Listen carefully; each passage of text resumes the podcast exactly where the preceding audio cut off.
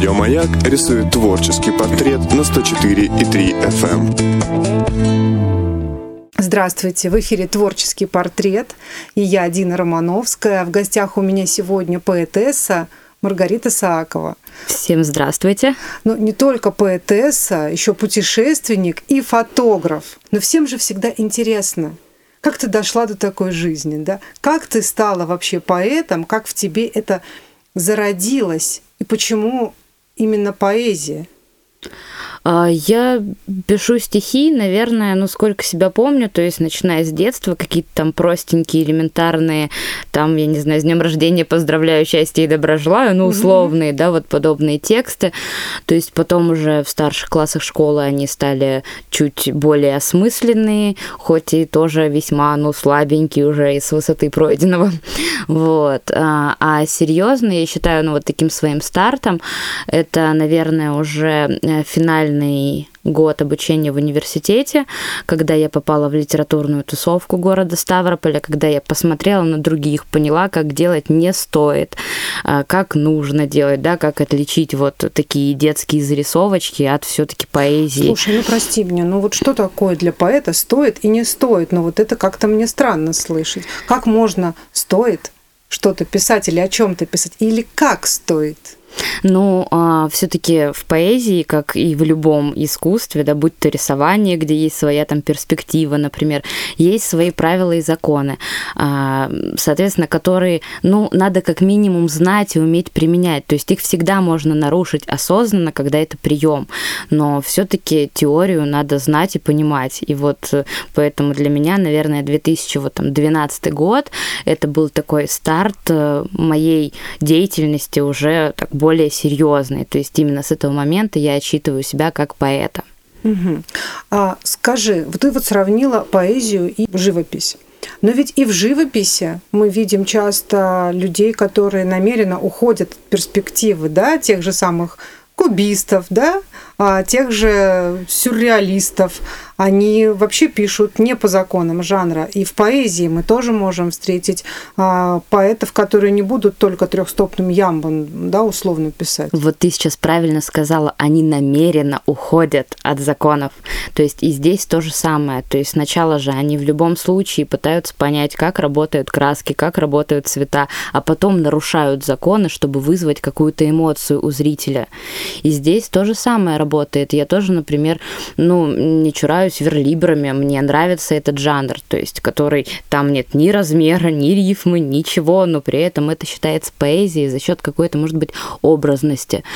И Здесь то же самое, то есть мои стихи далеки от Пушкина, я тоже часто нарушаю ритмический рисунок, потому что э, для меня поэзия это такой spoken poetry, то есть когда ты не с бумаги читаешь мои тексты, а когда я выхожу на сцену и в формате мини-спектакля красиво их произношу. То есть я их пишу аудиально, под исполнение изначально.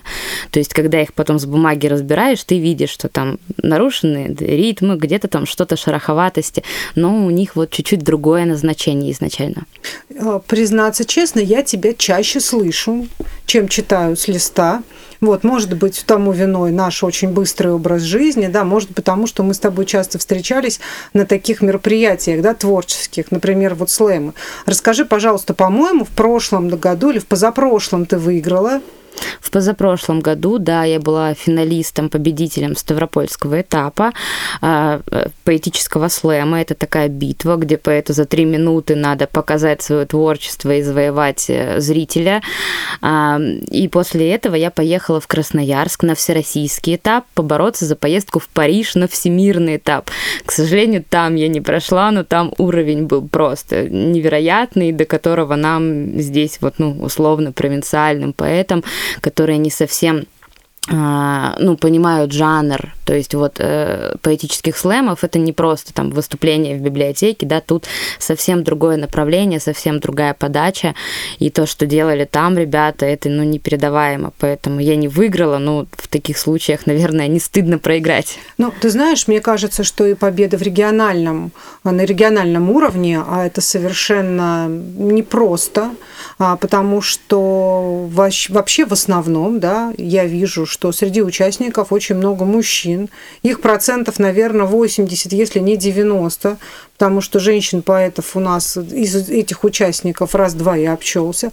Каково это твое внутреннее ощущение – стать первой среди, ну, и скажем, пока единственной. Да, пока единственной среди, а, во-первых, мужчин-поэтов, да, среди достаточно сильных поэтов, потому что среди них мы видим ну, таких местных мастодонтов, я не побоюсь этого слова. Скажи, что ты чувствовала и вообще ты шла как? Просто поучаствовать или ты вот нацелена, я буду победителем?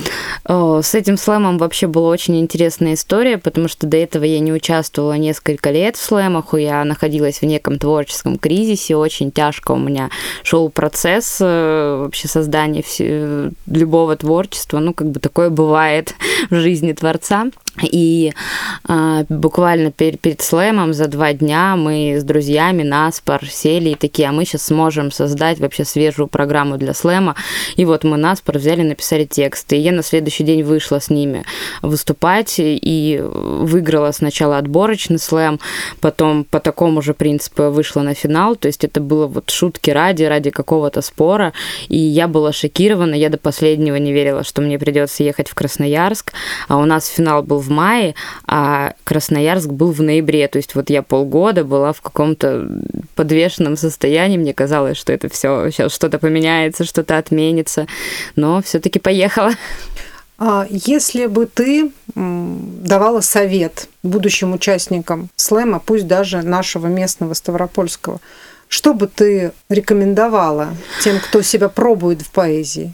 Ну, а, я вот сколько хожу на наш местный слэм, я заметила, что у нас э, наш зритель, именно наш, угу. про, про всероссийские не говорю, очень любит силоботонику. Угу. То есть это когда действительно там ритмы, размеры, вот это все соблюдается. То есть верлибра очень тяжко воспринимают.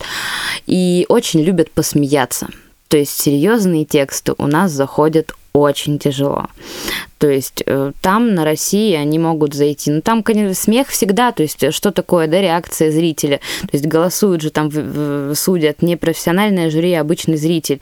А как завоевать его внимание? Надо вызвать у него эмоции. Соответственно, смех – это самая простая эмоция, которую можно вызвать. Ну, здесь я с тобой не соглашусь, потому что сейчас у нас вот после засилия, конечно, сейчас мы чуть дойдем от поэзии, да, то же самое засилие сейчас стендапами, когда пытаются рассмешить каждый второй, и я как зритель смотрю, я такой зритель достаточно строгий, и мне не всегда смешно. Ну, я тебя понимаю, но при этом а, у нас единственный поэт от Ставрополя, который второй раз поедет в Красноярск, это Дмитрий Пикалов, который, в общем-то, выходит с шутками, да, всех смешить. Я, кстати, выиграла тоже со смешными стихами, то есть там на всероссийском я читала серьезные, а здесь выиграла со смешными.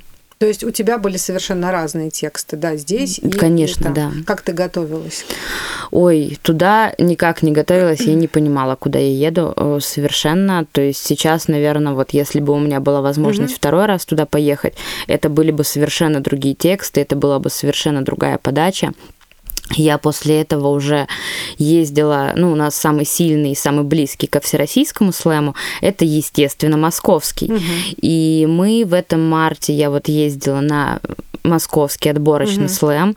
Мне не повезло, потому что все самые сильные слэмеры Москвы, Берлина, каких-то соседних городов съехались на последний отборочный московский, угу. и ну, у меня просто не было шансов, то есть там не было ни одного слабого выступления. Но при этом я заняла где-то вот серединка на половинку, да, в центре турнирной таблицы, и для такого слэма я считаю, что это очень хороший уровень. То есть там были, э, ну, очень известные поэты, все, всероссийские известные за пределами России. И по сравнению с ними какой-то ноунейм выйти и вот так вот занять серединку турнирной таблицы, это было круто. Ты за эфиром сказала, что это не единственная история твоих побед да, что ты еще заняла второе место в прозаическом слэме. Да, такого у нас в Ставрополе еще нет. Расскажи мне, что это такое? Что такое прозаический слэм? Ну, я понимаю, читаю, читают прозу. Да. Экспромт или заготовка? Нет, заготовка. Любой формат прозы. То есть главное не поэзия. Это может быть эссе, это может быть короткий рассказ, угу. да хоть стендап. Там вообще не важно. Главное, чтобы не было там рифма и ритма. Угу. Вот. Э, так же, как и в правилах поэзии, чуть-чуть дается поменьше меньше времени, там две с половиной минуты максимум. Точно так же голосуют э, зрители.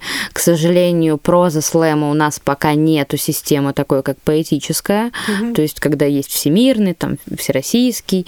То есть, это разовые, скорее, мероприятия. И э, в апреле я была в Красноярске. Чувствую, это мой любимый город скоро станет. Была на, фестивале Куб, э, книга «Ум будущее». Тоже меня туда приглашали. Помимо той программы, в которую я ездила, у меня была возможность поучаствовать в других развлечениях. Mm-hmm. В том числе там был заявлен проза слэм. Запись была свободная, не знаю, на вскидку человек 30, наверное, участвовало, в том числе это литературный фестиваль. Очень многие именитые прозаики, поэты, тоже поэты многие читали, пробовали прозу. Вот. И я на свое удивление, мне казалось, что я, ну, оценки у меня были невысокие, и тут меня объявляют, что я в тройке лидеров, и в итоге из тройки лидеров я вышла на второе место, а, то есть уступив очень маститому автору первое, то есть вот победу. Я не знаю, насколько это правда, я с трудом следила за оценками, но мне потом сказали, что а, писатель Роман а, Сенчин mm-hmm за текст, то есть там ставятся две оценки за текст и за подачу. Вот за текст он поставил единственную пятерку мне. Я была шокирована. Он потом мы с ним разговаривали даже немного после этого. Он сказал, он шутил, говорит, я сначала не понял твой текст, а потом как понял, что не смог не поставить тебе пять. То есть там жюри не зрительское, а там профессиональное Зрительское. Жюри. Просто Роман Сенчин сидел точно так же зрителем в зале. Он был один из приглашенных на этом фестивале. То есть, слушай, я считаю, тебе просто повезло повезло. То есть ты не только заняла да, почетное второе место, и еще и получила рецензию от именитого писателя. Ко мне очень многие после этого слэма подходили и говорили, бросай поэзию, иди в прозу. Каково это поэту писать прозу? Для меня почему? У меня всегда была с прозой проблема, потому что когда я пытаюсь писать, у меня много идей насчет больших угу. каких-то романов, произведений, э, повестей там хотя бы, но я всегда сталкивалась с тем, что мне не получается сделать э, ну, глубину, то есть угу. у большого текста у него должна быть глубина. А для прозы слэма нужны короткие тексты. И, по сути, они там размером, объемом, они не отличаются от тех стихотворных текстов, которые я пишу. Поэтому вот такая короткая проза для меня оказалась на самом деле находкой.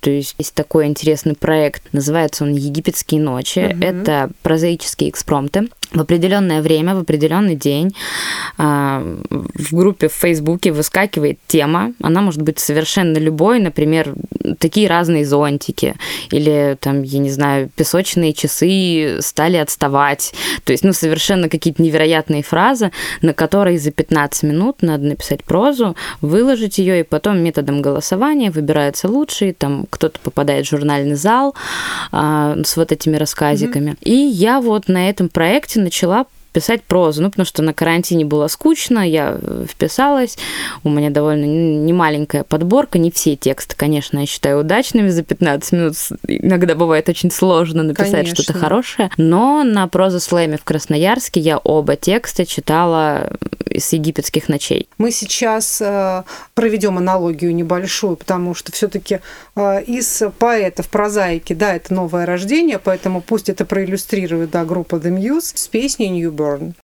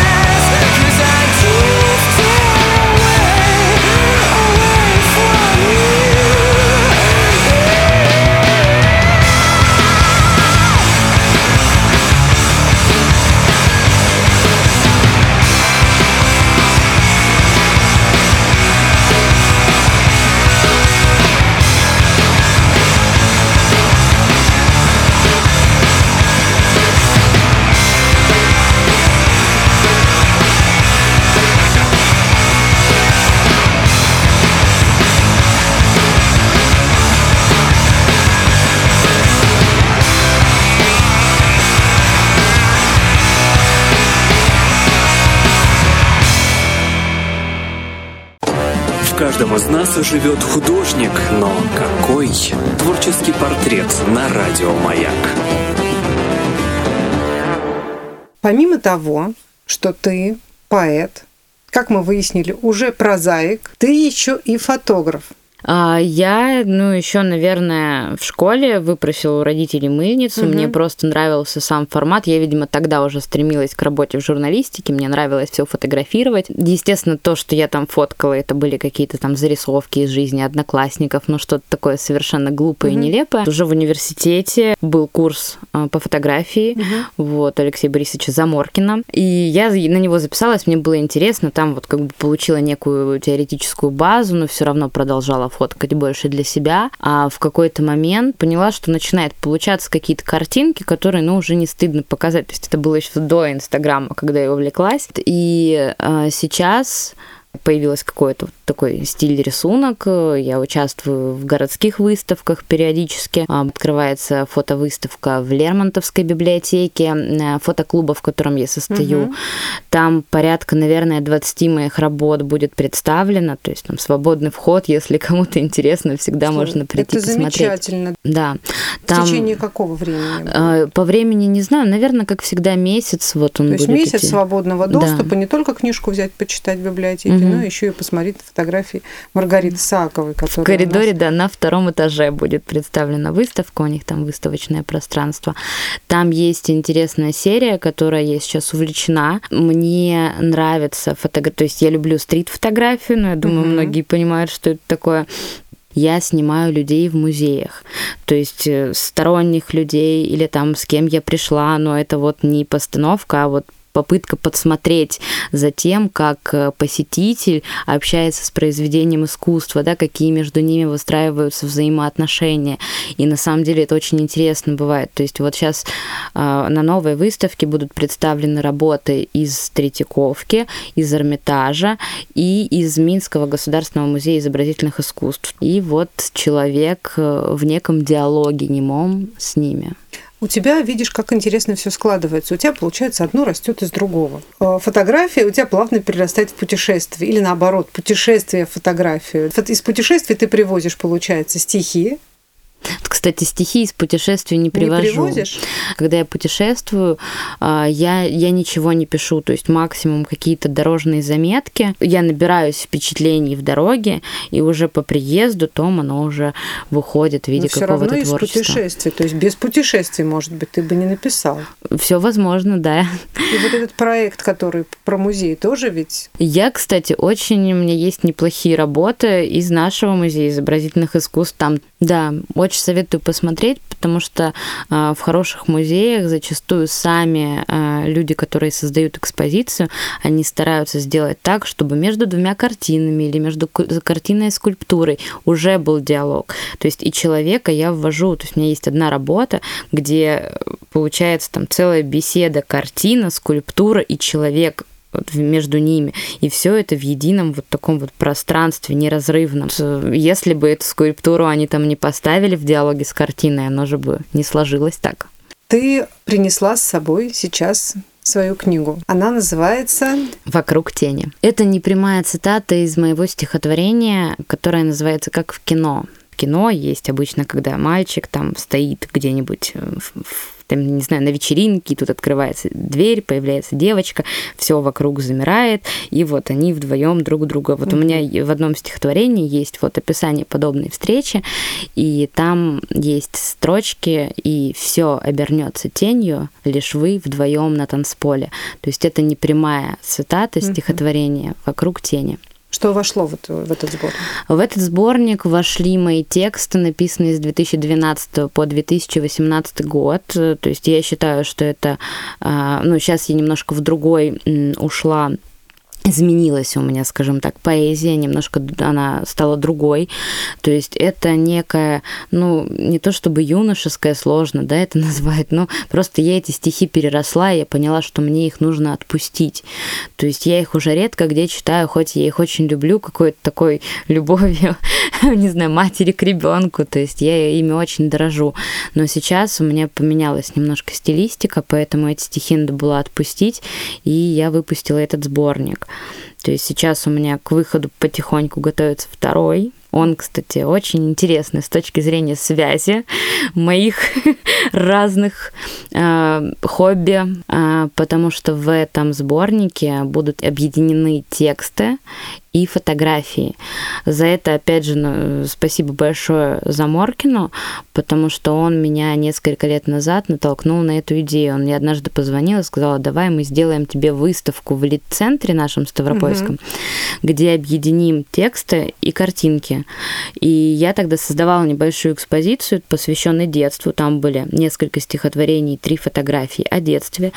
Такой же блог был посвящен там первой любви, а, потом а, путешествию путешествия, человек, вот, связи человека с искусством, да, человек угу. в искусстве. И последний блок был уже посвящен как бы старости, жи- жизненный цикл такой. И после этой выставки я задумалась о том, что мне было бы, наверное, интересно выпустить целую книгу таким образом. И сейчас она в разработке, я занимаюсь версткой сама. Пока что у меня готова первая из четырех глав, то есть работа еще впереди, но я надеюсь, что к осени я, по крайней мере, завершу верстку, и книга будет готова в электронном варианте. Дальше уже будет стоять вопрос о том, сколько будет стоить печать, потому что это, конечно, уже будет фотоальбом, и он будет, наверное, стоить дорого, а спонсоров у нас найти не так легко.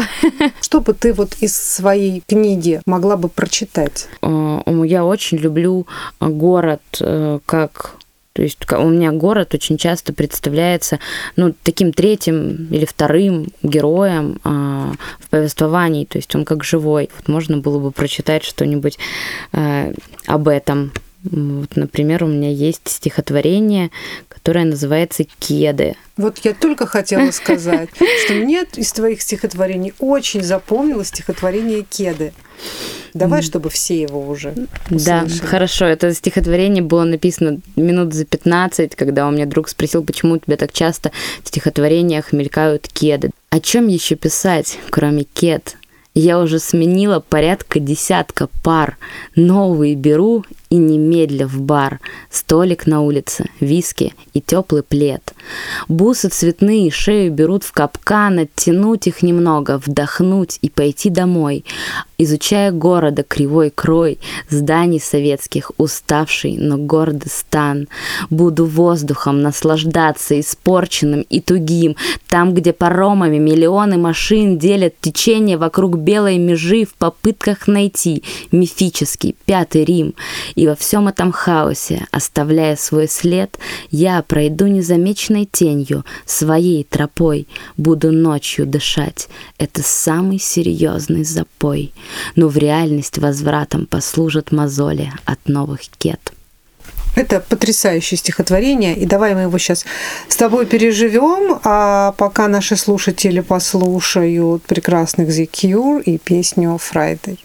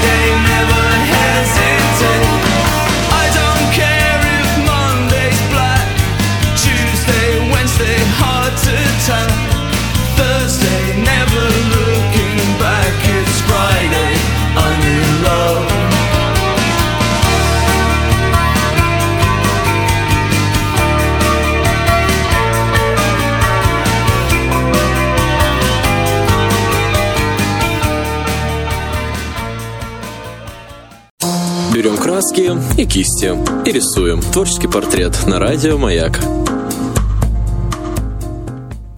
Возвращаемся в студию. Это творческий портрет. С вами Дина Романовская и моя гостья, поэтесса, прозаик, фотограф и путешественница Маргарита Сакова. Мы уже говорили о том, что ты была победителем и Ставропольского слэма, и принимала участие в, в Всероссийском э, поэтическом слэме, и заняла Проз... второе место, да, в прозаическом слэме. Выпустила книгу «Готовишь Следующую, Вторую, да. да, это просто что-то неимоверное. Скажи, пожалуйста, фотографии и стихи. А бывает ли у тебя, что ты не можешь подобрать иллюстрацию, если ты выкладываешь это в соцсети, к сожалению или к счастью, все у нас произведения наших поэтов и э, писателей, они как-то иллюстрируются. Мешает ли тебе твое увлечение фотографией или помогает найти нужную иллюстрацию произведению? Наверное, помогает скорее. А, ну, во-первых, у меня был долгий период, когда я не выкладывала в социальные сети свои тексты. Ну, вот, сейчас я потихоньку возобновляю это. Так, э, нет, у меня на самом деле достаточно большая база фотографий, которые mm-hmm. я могу брать из своих. А, что самое интересное, до вот момента той самой выставки я даже не думала, что они на самом деле такие разные. То есть, да, Мар- Маргарита поэт и Маргарита фотограф. То есть оказалось очень сложно собрать вот эти блоки в единое целое. Но потом я уже начала понимать, э, как это правильно делать. И зачастую, если у меня нет готовой картинки, то я ее сделаю, чтобы опубликовать ее где-то в соцсетях с конкретным стихотворением. Как уживаются Маргарита поэт и Маргарита фотограф? Раньше они были совершенно по отдельности и не касались друг друга. То есть благодаря этой выставке в литературном центре они начали общаться, и мне кажется, что уже даже подружились. То есть я вот, собирая сборник, я понимаю, что у меня к очень многим текстам уже клеются конкретные фотографии, и совсем немного таких стихов, которым пока еще картинки нет. Можем ли мы сейчас услышать какое-нибудь стихотворение из будущего твоего сборника? Немножко странное стихотворение, которое, наверное, даже немножко ближе к верлибру. Угу. Оно, к сожалению, основано на реальных и не очень хороших событиях. Некоторое время назад в одном из городов КМВ пожилая женщина, которая там угу. собирала милостыню, она вот умерла. И у меня в связи с этим, то есть как бы такое грустное событие, оно вот вдохновило меня на этот текст, то есть, ну, как бы он даже немножко начинается, да, с размышлений об этом. В инсте ищут родственников старушки, прожившие на вокзале пять лет. Ее кормили работники и подавали милостыню постоянные пассажиры. А вчера она умерла. Документов, конечно, при ней не нашлось, нет, а имени ее никто так и не вспомнил. Наверное, не заслужила. В сети пишут, что родня у старушки была, и они забирали ее домой.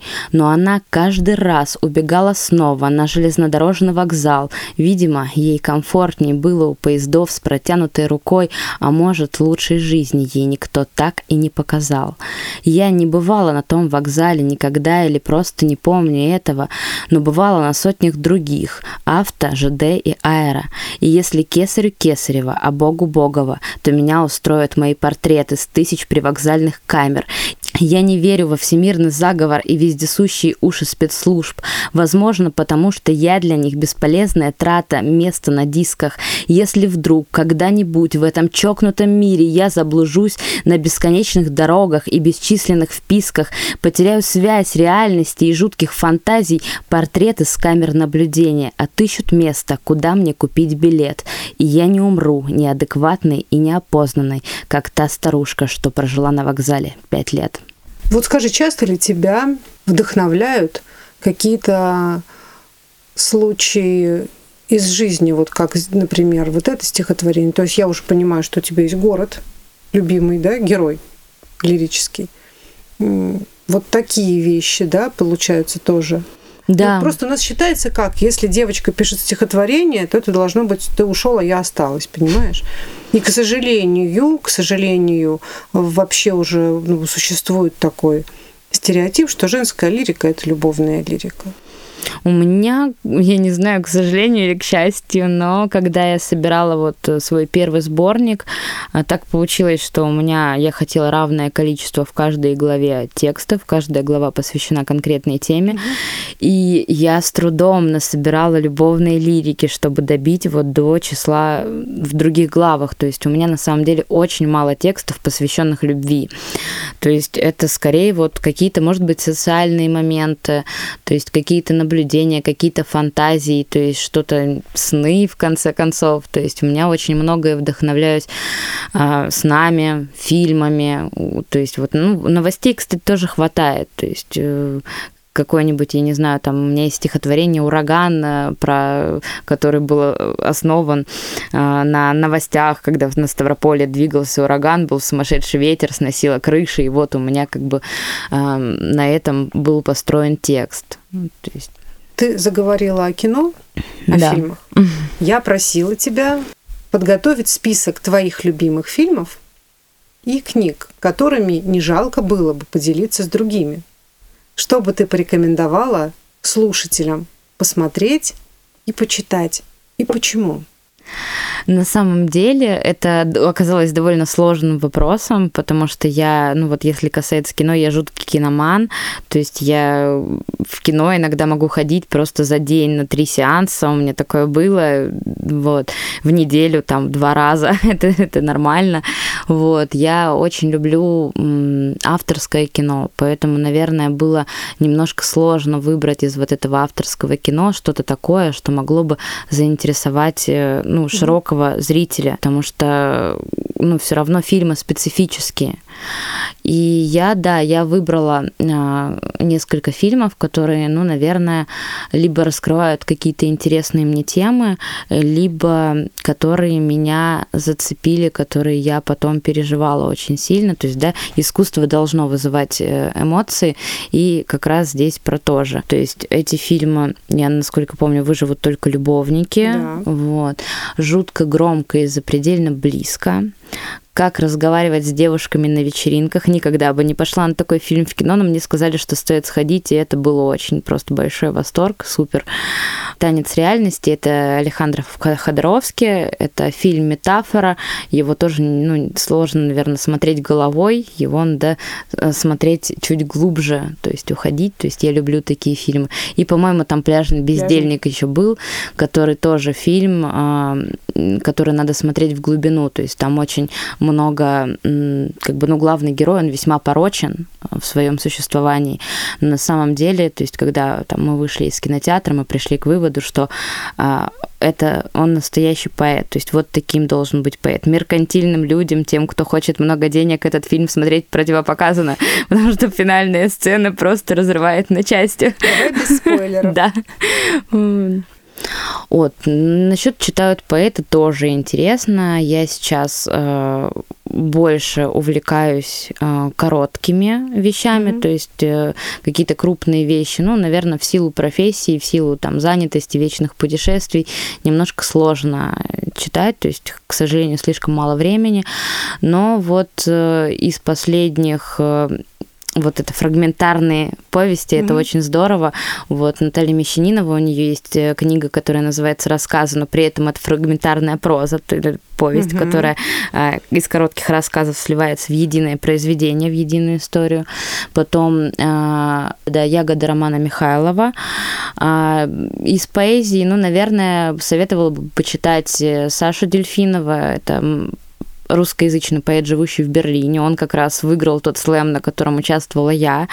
И он пишет очень много и очень по-разному. Каждый сможет найти в нем что-то интересное. А, и, ну, наверное, если брать из вещей, которые сейчас в тренде, то Петрова в гриппе, который скоро уже будет премьера в кино, наверное, стоит подготовиться и почитать сначала книгу. А потом уже посмотреть. Да. Скажи, пожалуйста, а читаешь ли ты, то есть то, что ты общаешься с местными нашими а, поэтами, это одно. Читаешь ли ты про то, что пишут а, твои, Мои друзья? твои друзья? И кого ты, может быть, из них выделяешь? Э, ну, у нас на самом деле э, ну, много, хороших ребят, то есть, естественно, у нас есть э, Мэтры, это кавказская ссылка, литературная группа. А, к сожалению, вот я не часто попаду, ну, захожу к ним намеренно почитать на странице их новые тексты. Но если в сети попадаются, обязательно читаю, например, Игорь Косько часто в Фейсбуке у меня появляется с новыми текстами. То есть у, у него очень хорошие стихи из молодых а, поэтов. Ну, наверное, мне очень нравится Оскар Иминов. То есть э, у него то он тоже очень талантлив. Иногда, конечно, где-то у него и шероховатости, но всегда, всегда надо к чему-то стремиться. И я думаю, он, он работает над собой, и я тоже думаю, что когда-нибудь он добьется большого успеха. Ты не планируешь ли выпустить еще и третью книжку прозы? У меня была такая мысль, но пока до нее еще немножко далеко, то есть слишком мало работ. То есть у меня есть э, в проекте мысль попробовать свои вот эти короткие зарисовки поотправлять в толстые литературные журналы, потому что ну, я получила на них большой фидбэк а, в Красноярске от прозаиков. И э, ну, мне, мне посоветовали, то есть, что надо попробовать это сделать, но пока еще вот подборка не сложилась в единое единое целое. То есть, возможно, я попробую, если я уже получу фидбэк оттуда, то надо будет постепенно готовить книгу. Но это прям совсем уже далекие планы, я так далеко не могу смотреть. Ты сказала, что у тебя все-таки любовная э, лирика, она редка.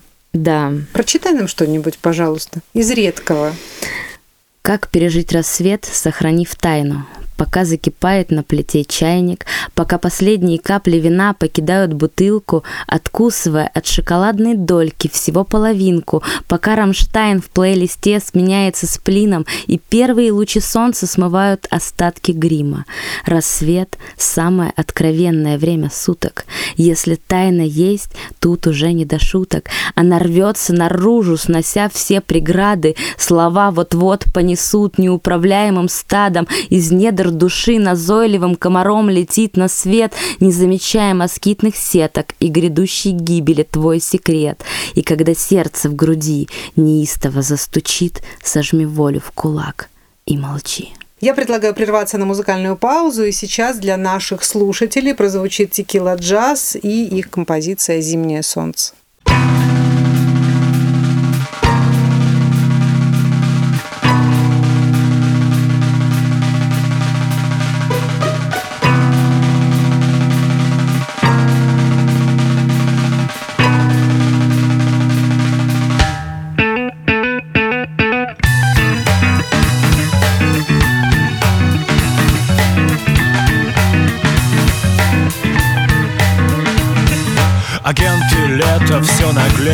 Нужно море, море, море свежих новостей Из Ленинграда, из Ленинграда. Один ответ на это есть. Когда-то, может, будет здесь Олимпиада. Да, да, да Кто отделит зимнее солнце в небе Как на флаге японцев желтые лучи Дымом от печи Солнце дышит, падая с крыши Вот скрипят за городом лыжи Ближе у реки Быстрые коньки Но кто оденет зимнее солнце? В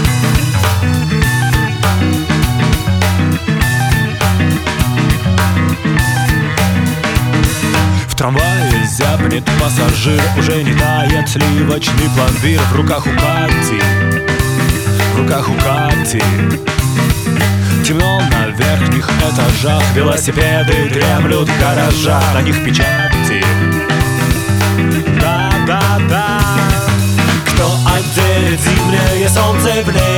Как на флаге японцев желтые лучи Дымом от печи Солнце дышит, падая с крыши Вот скрипят за городом лыжи Ближе у реки быстрые коньки Но кто оденет зимнее солнце?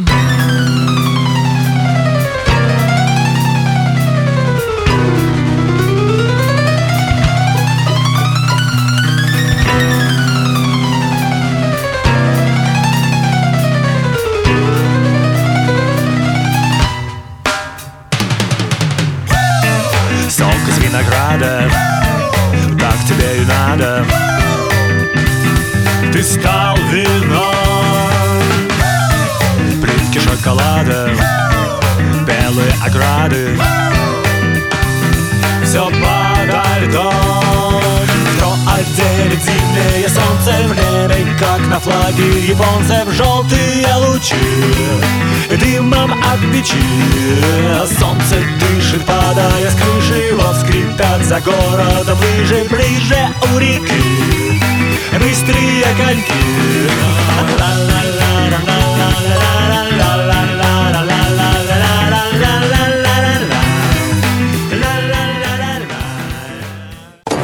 В каждом из нас живет художник, но какой? Творческий портрет на радио «Маяк». Сегодня мы рисовали творческий портрет Маргариты Сааковой, которая к нам пришла поэтом, а ушла от нас поэтом, путешественником, прозаиком и фотохудожником. Маргарита, я очень рада была тебя сегодня видеть. Это взаимно. Слышать, с тобой общаться. Я очень надеюсь, что на фотовыставку с твоим участием придут достаточное количество зрителей, которые вдохновятся твоими снимками. Я желаю тебе творческих успехов, чтобы Маргарита фотограф, и Маргарита поэт, и Маргарита прозаик, и Маргарита путешественник вообще дружили бы так, что дружили-дружили и не ругались никогда. И хочу, чтобы ты еще побеждала, а, все-таки а, возносила наш край как поэтесса, и желаю тебе звучать громче и а, ярче. Спасибо, будем стараться. Это был творческий портрет. С вами была Дина Романовская. И в гостях у меня Маргарита Сакова. Услышимся в будущем. Пока-пока. Радио «Маяк» рисует творческий портрет на 104,3 FM.